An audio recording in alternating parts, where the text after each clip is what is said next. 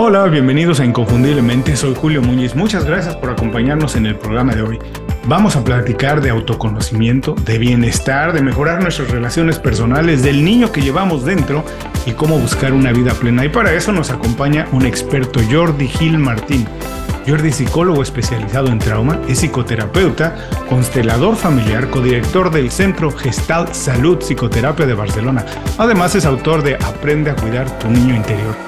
Esto es Inconfundiblemente.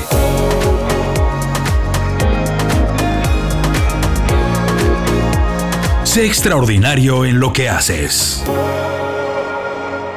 Jordi, bienvenido inconfundiblemente. Muchas gracias por hacer tiempo para platicar con nosotros. Antes de empezar, dos pequeñas preguntas. Para quien no estamos muy familiarizados con el término, ¿qué es? ¿Qué hace un constelador familiar? ¿Y cómo es que tú te metiste en este mundo? ¿Cómo fue que encontraste que esta era tu dirección, tu pasión o lo que querías hacer por muchos años de tu vida? Ok, bueno, primero de todo, encantado por invitarme.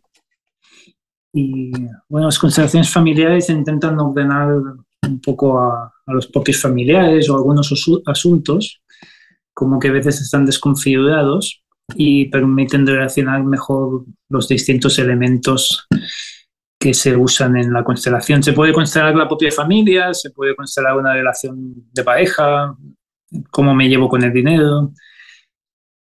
Es un enfoque que sobre las relaciones y cómo poder subsanarlas y, y también trabajar un poco a veces traumas sistémicos o, o traumas que se han producido en el vivir, pues ordenarlos de otra manera para que la energía, la salud y el bienestar fluyan de un modo más ecológico sano. Y cómo me metí en, todo esto, en la ayuda, para mí fue, bueno, estuve así como una crisis adolescente y en esa crisis estuve como, me costó mucho saber lo que tenía que estudiar de mayor y ahí como dándole vueltas, sí que siempre me di cuenta que siempre estaba un poco observando a los demás y, y, que esa podía ser una posible vía, el hecho de, ayudar a los demás. Siempre había tenido como una curiosidad de observación con, con el mundo, con los demás, con, con las relaciones y, desde ahí fue un poco la decisión. Dos cosas me surgen de esto. Uno, eh, me dices que es un poco ordenar eh, las cosas en términos de cómo puede ser con la familia, puede ser el trabajo, como dices, incluso la relación con el dinero. Y hablando de la familia, yo pienso, a lo mejor estoy equivocado, pero creo que es muy difícil encontrar una familia que tenga todo ordenado, que eso sería lo anormal.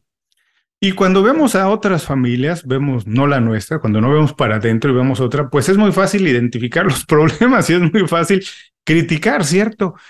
O cuando vemos algún problema en la casa, como que nos preocupamos mucho pensando que a lo mejor las otras personas son, las otras familias están muy ordenadas y hasta cierto punto normales como se conoce.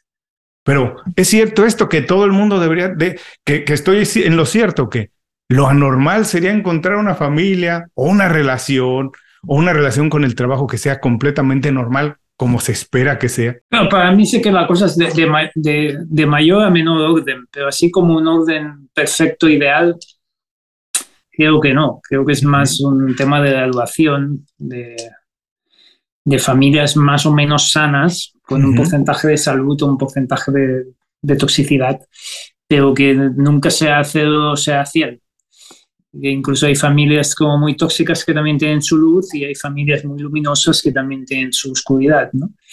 Y entonces un poco es, se trata de, de, conseguir el mayor orden posible dentro de lo posible, ¿no? Que los padres claro. cuiden de los hijos, que los hijos se enfoquen a su destino, no, no a salvar a su madre, pero sabiendo que es una configuración no perfecta, pero que sí que puede ser funcional sana.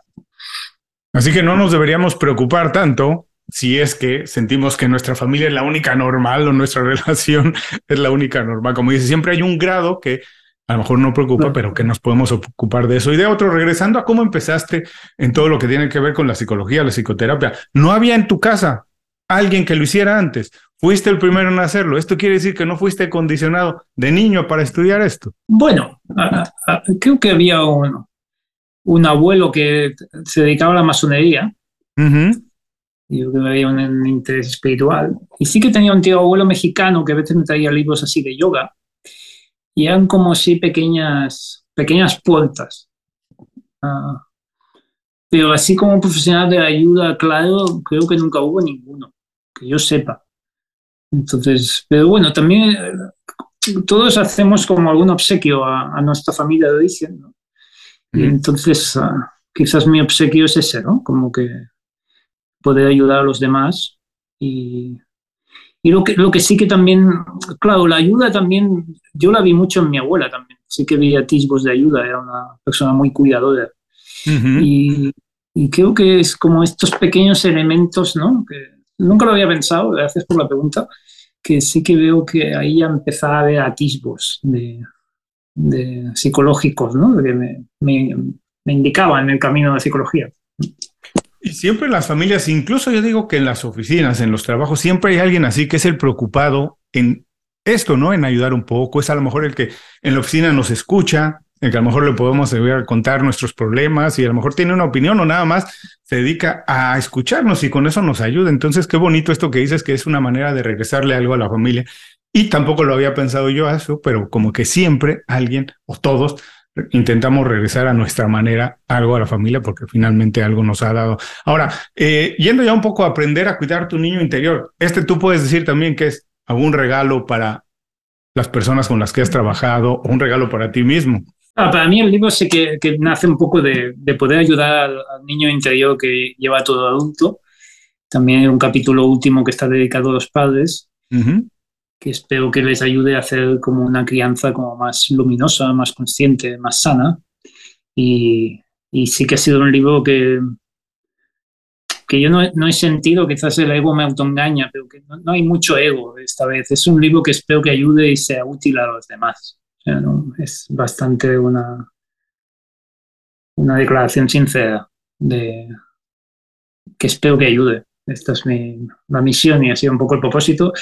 Y también ha sido un poco mi insistencia en poder acabarlo y hacer un buen producto que sea fácil para todo el mundo. Seguramente has escuchado esta frase, se dice mucho que no debemos dejar de ser niños, que tenemos que mantener eso, pero ¿se puede mantener de alguna manera ya cuando llegamos a la edad adulta se puede mantener ser niño, se puede tener...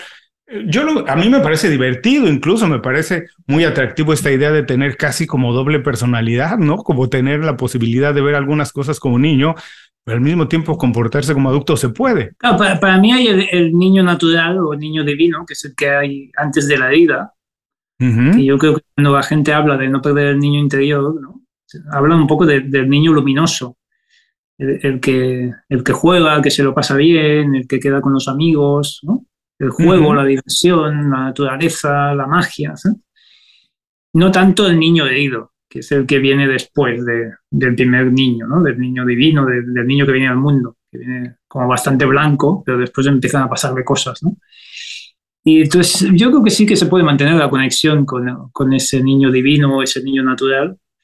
Y, ya sea como padre, ya sea como adulto, jugando, quedando con los amigos, porque en el fondo ese niño es vitalidad, es, magia, es confianza, es bondad, es amistad, es como una, es limpio.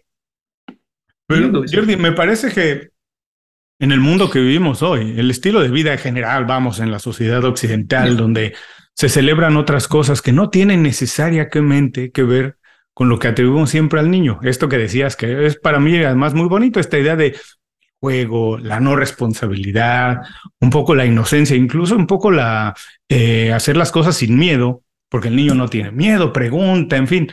Pero la sociedad en la que vivimos generalmente no celebra esas cosas y celebra exactamente lo contrario. Hay que estar todo el tiempo ocupado, hay que estar siendo productivo, hay que dar resultados. ¿Cómo se pueden reconciliar las dos cosas? para mí hay un punto que hay que combatir.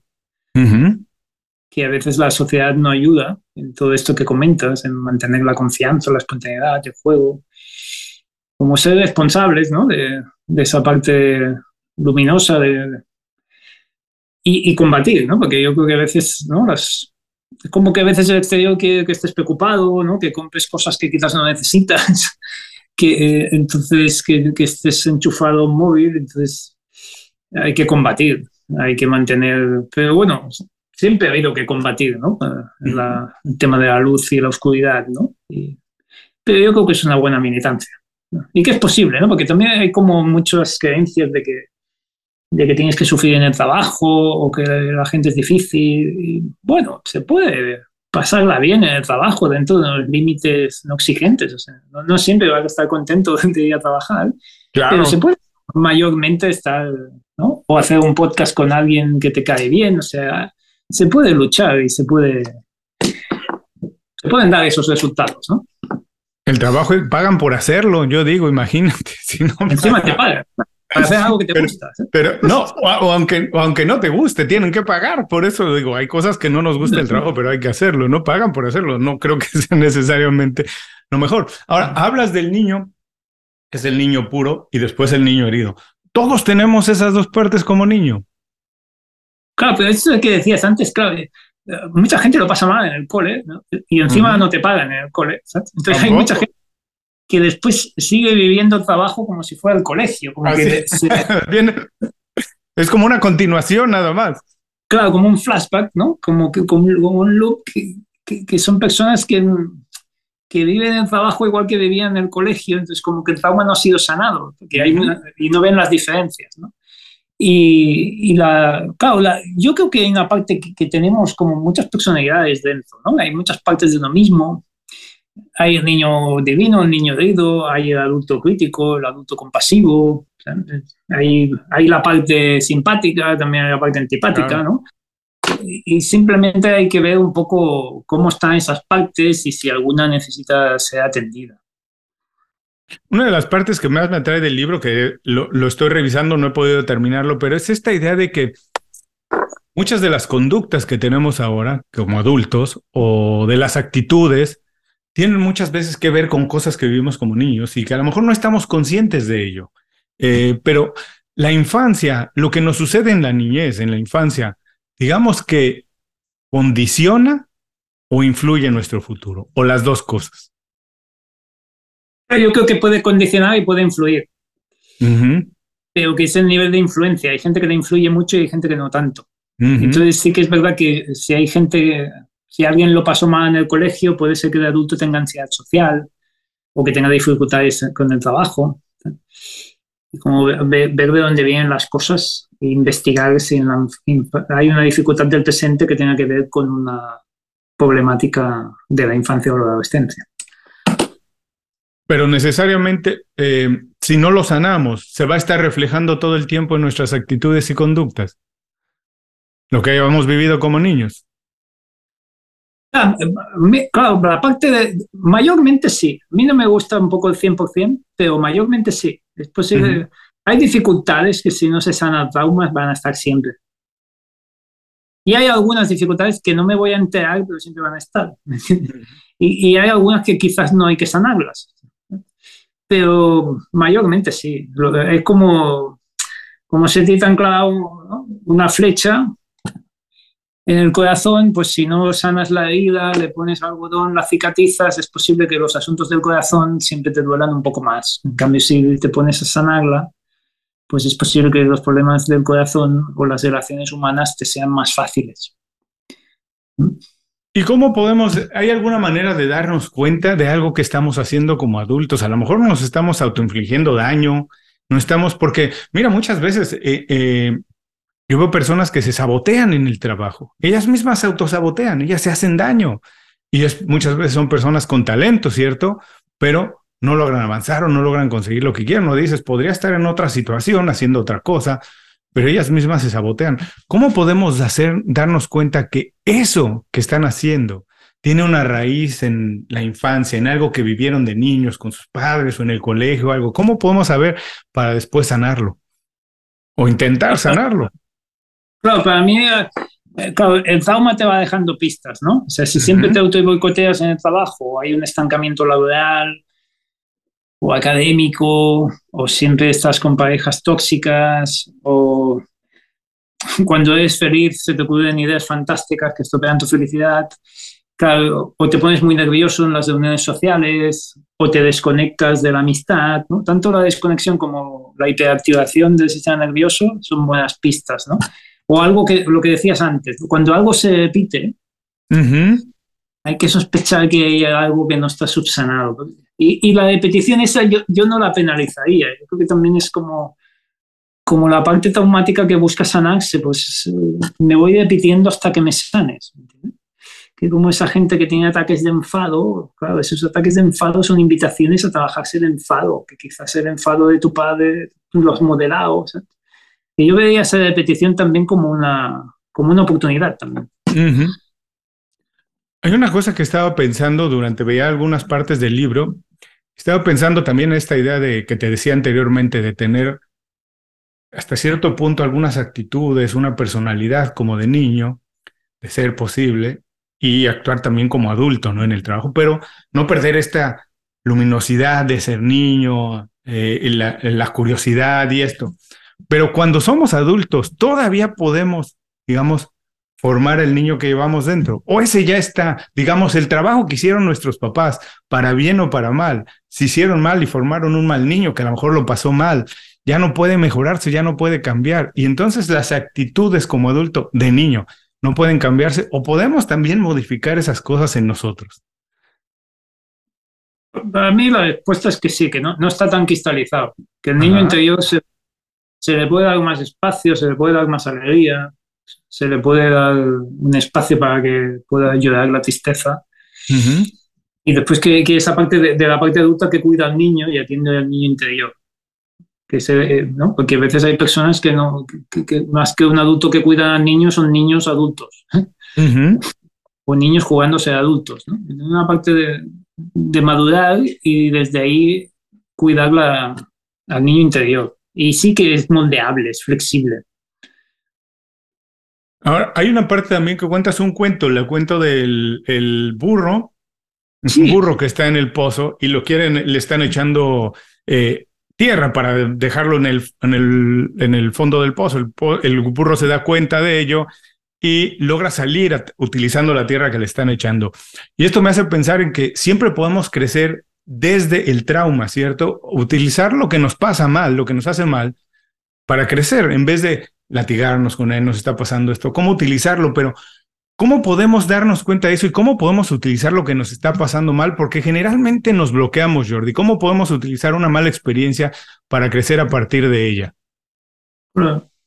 Bueno, para mí es un buen cuento que cuenta un poco la historia esta de, de la resiliencia, ¿no? Uh -huh. Que cosas que, cosas que me, se me lanzan, al eh. final las uso para salir del pozo, ¿no? Uh -huh. Y claro, la, otra cosa es lo que tú dices, que hay gente que se mantiene como víctima del trauma, uh -huh. en vez de darse cuenta de la fuerza que me dio superar el trauma, de que me dio más humanidad, más sabiduría. Si fui, si fui maltratado por mi padre, quizás soy una persona más humana, más compasiva. Como tomar la riqueza, porque si solo tomas la desgracia, te sigues en el trauma y eres víctima del trauma y vas traumatizando el trauma. Entonces, hay que salir del pozo definitivamente, porque si no te quedas ahí mirando toda la arena que te han tirado.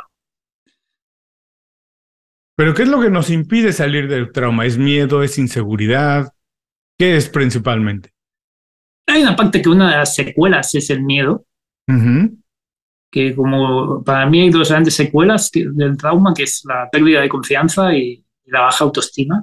Uh -huh.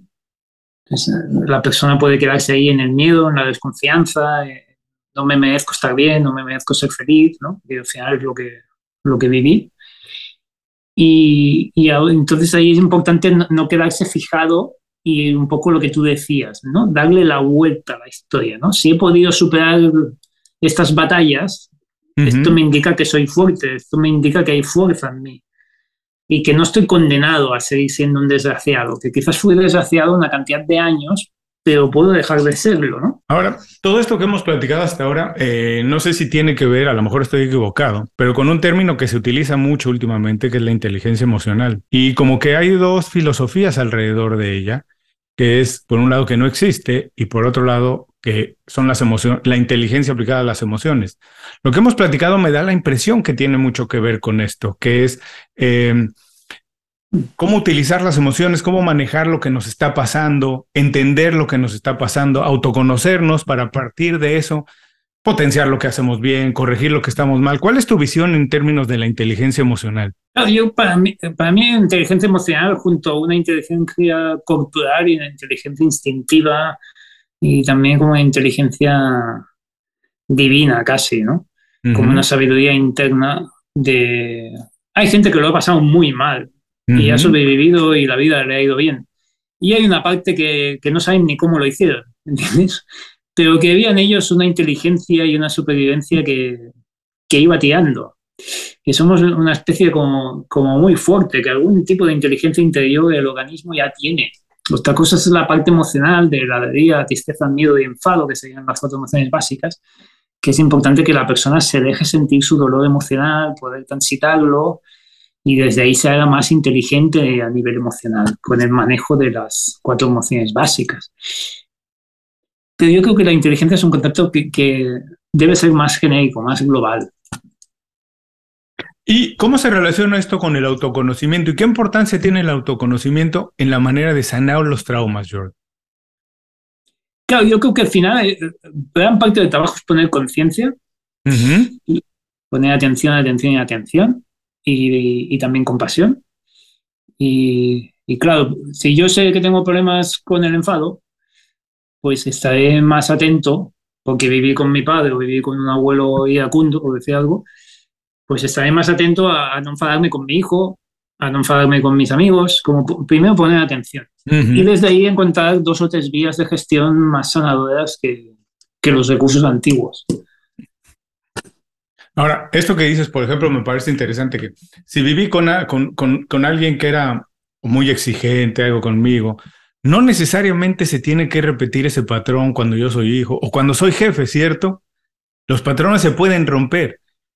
Pues danos una idea, un tip o algo de que alguien que tenga conciencia de que algo le pasó o vivió como niño, algo que le, a lo mejor no le gustó, y no necesariamente alguien que le haya pasado tan mal como dices, pero cosas que no le gustaban en su casa y que no quiera que se repitan cuando soy adulto. Mira, yo te platico, yo ahora que soy más adulto, veo en mí cosas de mi padre que no me gustaban necesariamente, pero de manera instintiva se ejecutan.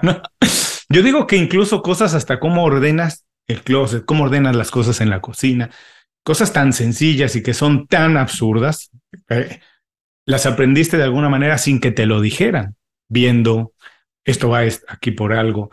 Pero ¿cómo podemos decir que cosas que no nos gustaron que a lo mejor no nos dañaron necesariamente o físicamente no nos dañaron, no nos, no nos dimos cuenta que nos dañaron. ¿Cómo podemos romper esos patrones? Claro. Claro, primero es verlos, ¿no? Ajá. Conocerlos y después poder romperlos o transformarlos, pero sí que hay que poner un punto final. Un punto. Claro, hay una parte de yo no soy mi padre. ¿eh? Ah, ok. Y después que lo que tú dices que sale instintivamente, yo siempre digo que lo automático es traumático, ¿no? Que lo automático tiene origen traumático muchas veces. Y entonces hay que poner conciencia y hay que luchar.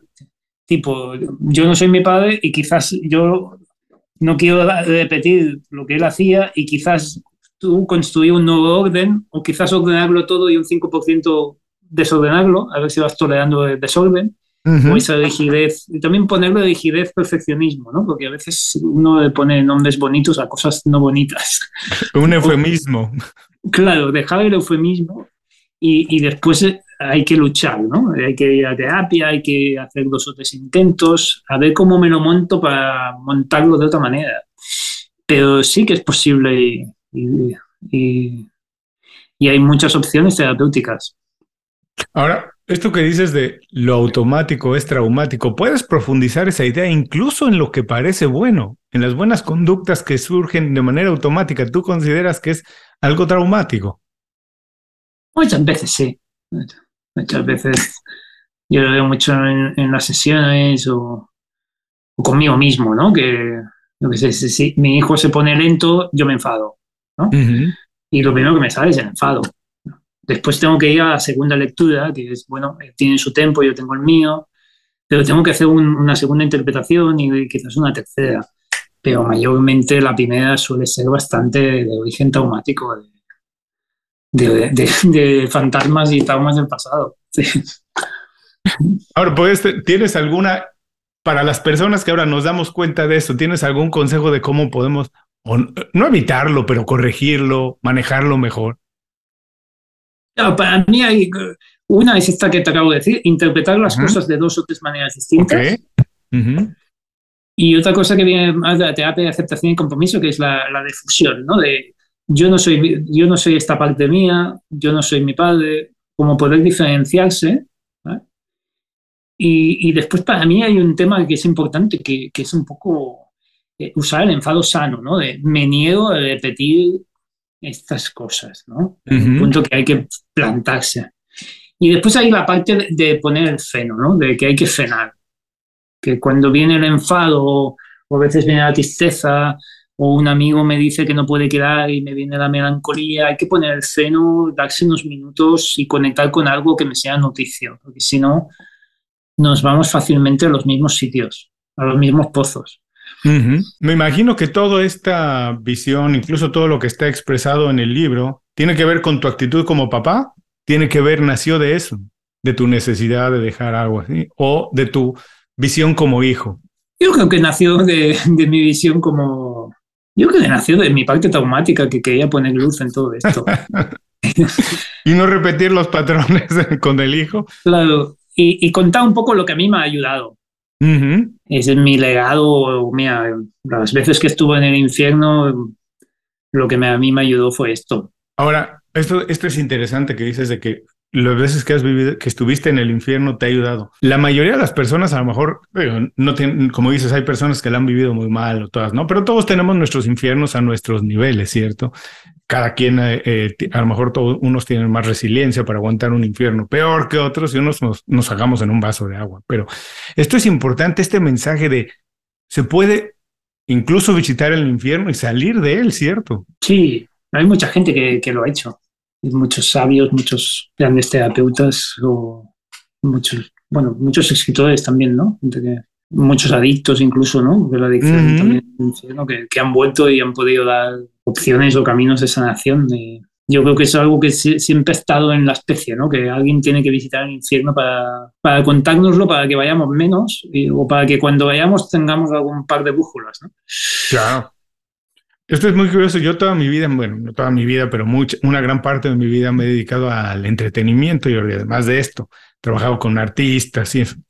Y es muy curioso que es un, como un lugar común que se platica y se habla, que muchas veces para crear las mejores canciones, libros, algo, como que se tuvo que haber pasado por alguna mala situación. Como que el arte generalmente, o el arte más trascendental, nace de haber atravesado por una mala situación. Como que es más difícil crear algo tan trascendental cuando no se ha vivido una situación tan extrema. Eh, pero no sé si, desde tu punto de vista es un lugar común o es algo que tiene de verdad alguna base científica, algo cierto.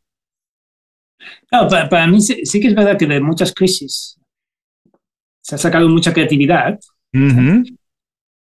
Pero yo, yo, sé que estoy ya hace un poco de tiempo de que también es muy, muy peligrosa esta unión entre sufrimiento y creatividad, que también se puede dar luz desde la luz, que también se puede crear desde el paraíso o desde el limbo o desde el purgatorio, que a veces no, no, es tan necesario visitar el infierno. Otra cosa es que, bueno, hay mucha gente que, que ha tenido un momento fénix, ¿no? Y, y que también la parte de, que antes decías que todos tenemos nuestros infiernos, son secuelas del trauma, cada uno tiene sus secuelas, porque todos hemos sufrido un porcentaje de trauma, hay gente que ha sufrido un 5% y hay gente en 90%, y también un poco lo de antes, a mí también, que hay gente que estaba en el infierno y ha vuelto, pero también hay los niños caídos, que son la gente que cae por el camino, la gente que, que va al infierno y no puede salir, que cae, que muere, que, que se cae en la psicosis,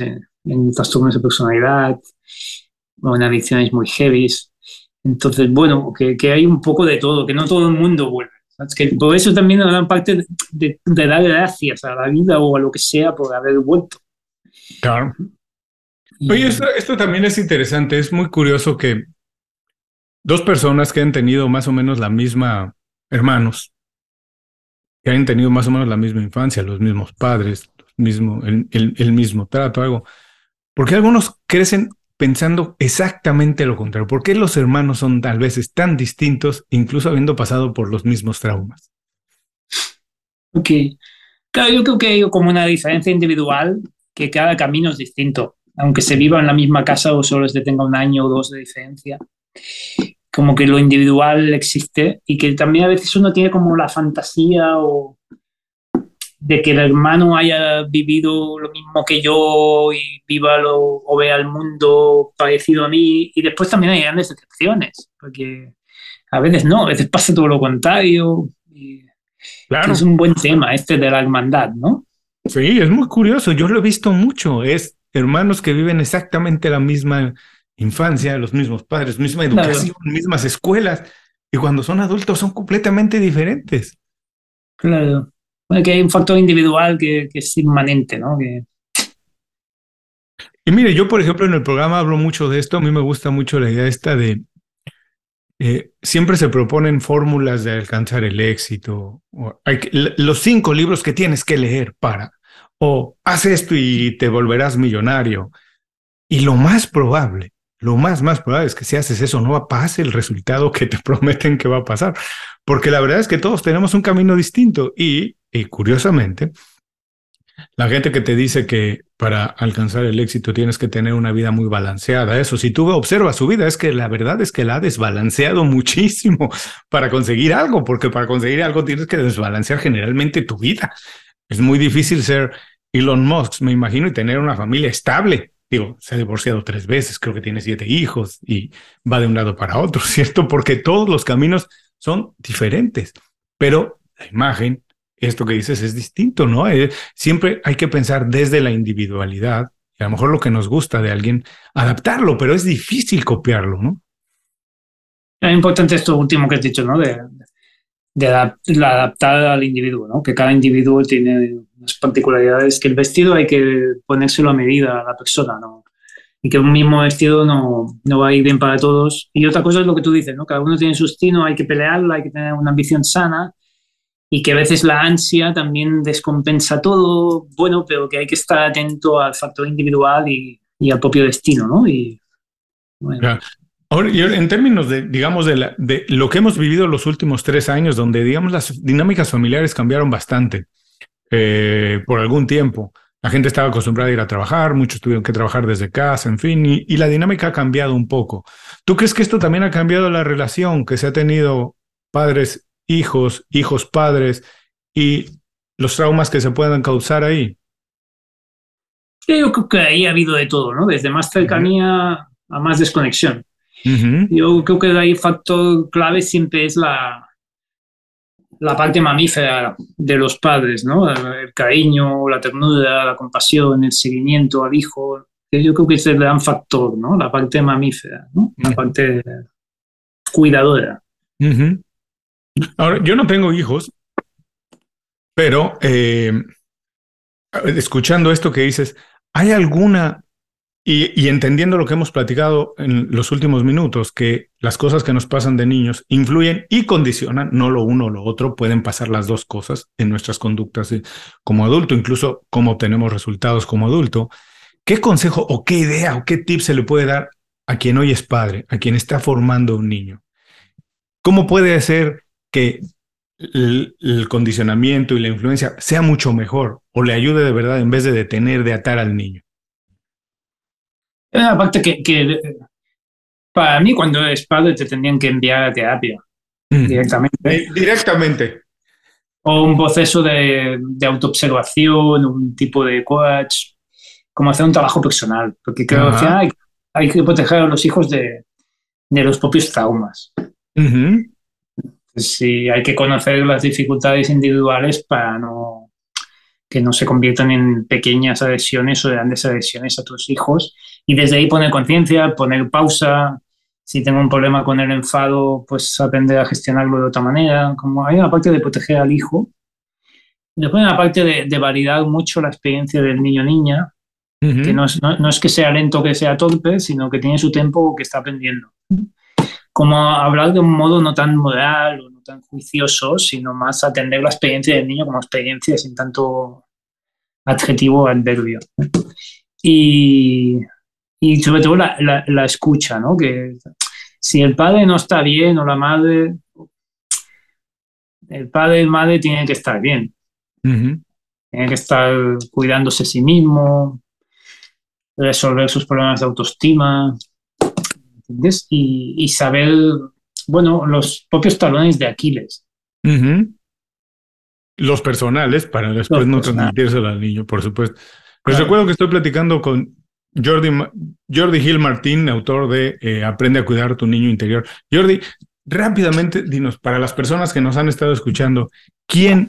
Yo sé que es difícil, es una pregunta tramposa, pero ¿quién y por qué debería leer el libro? Es una buena pregunta bastante sana, ¿no? Eh, generalmente a los autores les cuesta trabajo recomendar sus libros. No, toda persona que quiera conocerse a sí misma, que quiera sanar sus heridas infantiles, y también ese punto que tú dices, que se niegue a estar condicionado por el pasado, hay que negarse. Como que hay cosas antiguas que no puede ser que estén en el presente, no, no, es, no es admisible. Y, y también las personas que quieran como cuidar mejor a sus hijos y cuidarse mejor a sí mismas. Y también la, toda persona que también quiera poner a su niño herido la, la parte de, niño campeón, ¿no? Como esta, este cuadro que tienes, que es muy bonito, que hay como una corona. Que el niño campeón es el niño, el niño herido es el niño superviviente. Entonces hay que darle las gracias y hay que ponerle una corona. Es como un superviviente de Mauthausen, hay que inclinarse ante él, ¿entiendes? No sentir ni pena ni lástima, sino inclinarse y, y darle las gracias y tratarlo con mucho cariño.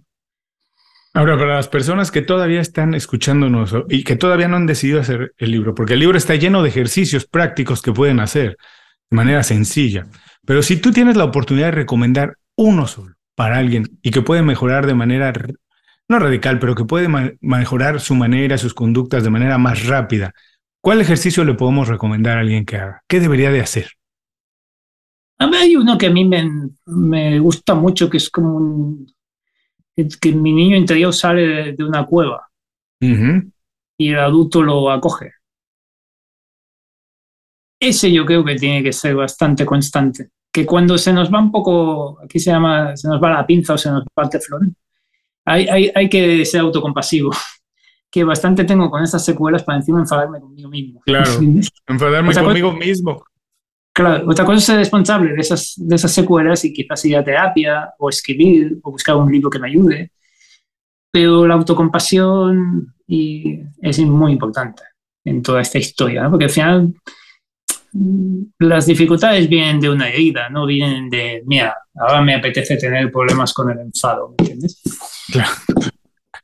Y hoy estamos entrando casi a la parte final de la entrevista, pero hay una cosa, como sabes, el programa se llama Inconfundiblemente.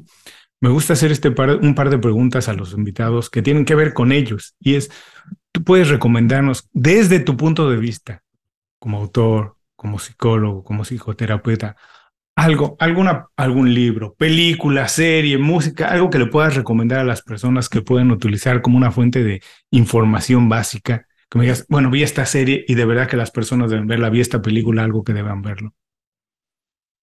Bueno, hace poco para mí hay un documental en Netflix que se llama Stutz. Es de Jonah Hill entrevistando a su terapeuta. A mí me parece muy, muy útil y, es de esas personas que estuvo en el infierno y volvió para ayudarnos. Esto, veo un libro de Guillermo Borja, ¿no? que es un terapeuta mexicano, La locura, locura. Y también hay un libro que se llama Autoobservación de Red Hawk, que creo que un indio apache o algo parecido, que ese libro de autoobservación es, es muy, muy útil. Pues hay el, libro de trastorno de estrés postraumático complejo de Pete Walker, que igual es, como demasiado técnico, pero yo es accesible a todos los públicos. Y es un, poco así lo que me viene, así de, de momento. Si me viene algo más, te digo. Y las personas que están escuchando, que están haciendo algo más ahora y no pueden tomar nota, no se preocupen, regresen más tarde a las notas del programa y dejaremos los enlaces directos a las recomendaciones de Jordi. Jordi, te digo, el programa se llama Inconfundiblemente y me gustaría saber qué o por qué eres inconfundible. Todo el mundo somos, pero ¿por qué o qué haces para hacerlo? Hay una película, perdona, que eh, voy a lo anterior, ¿eh? de Angelina Jolie que se llama Invencible, una buena película que habla del trauma y la superación del mismo. La parte inconfundible, yo creo que es mi parte de terapeuta típico, que hay una parte mía que, que uso, me enfado en las sesiones, me indigno. y, la gente dice pago para que se enoje. Claro, pero más me indigno porque como que la gente sufre por cosas que no tiene que sufrir, ¿entiendes? Y yo hay una parte que me indigno, pero no, no con ellos, sino con, con, con, la parte que hay que revelarse, ¿no? Con, con V y con B alta, ¿no? De hay que poner stop a, las secuelas, a, todo esto, ¿no? Que la persona, hay mucha bondad, ¿no? Hay muchas personas buenas que sufren por cuestiones ajenas que eran más de sus padres o de, o de gente tonta en el colegio, ¿me entiendes? Mm. Y yo creo que esa parte igual es, si tuviera que decir una tipia mía como terapeuta, sería esa, una parte no confundible. Curioso, muy interesante. Antes de despedirnos, dinos dónde podemos saber más de tu trabajo, qué estás haciendo, dónde podemos seguirte, a dónde mandamos a las personas para que vean lo que estás trabajando, Jordi. La página web que salud.com, ahí eh, pues, se ponen en contacto y hay un mail de contacto, incluso hay un WhatsApp y creo que también hay un poco, creo que hay Instagram, Facebook, bueno, entrando en la web, yo creo que ahí ya te encuentras un poco todos los elementos. Perfecto, y a las personas que no pueden tomar nota ahora, les repito, no se preocupen, regresen más tarde a las notas del programa y dejaremos el enlace directo. Jordi, muchísimas gracias, te mando un abrazo, gracias por compartirnos todo esto, espero que la próxima vez sea en persona, ya vi que tienes raíces mexicanas, así que nos podemos reunir en la Ciudad de México, o te puedes venir a Miami y vamos a un restaurante mexicano, o por qué no, en Barcelona, donde sea, pero eh, podemos pasar horas hablando de esto, lo haremos frente a unas cañas la próxima vez. Espero que así sea.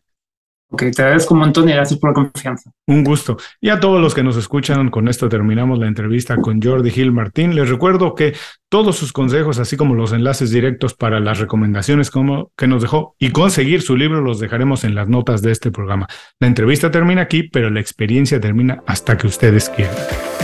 Muchas gracias por escuchar el programa. Si algo te pareció interesante, visita inconfundiblemente.com. Tenemos un blog, un canal de YouTube y un boletín donde recomendamos libros, documentales y herramientas para ayudarte a destacar en lo que haces. Se llama Las 5 Razones y llega todos los viernes. Por último, si quieres mejorar tu marca personal de manera fácil e inmediata, recomiéndanos con tus amigos y comparte este programa, porque cuando compartes contenido con valor, dejas una buena impresión.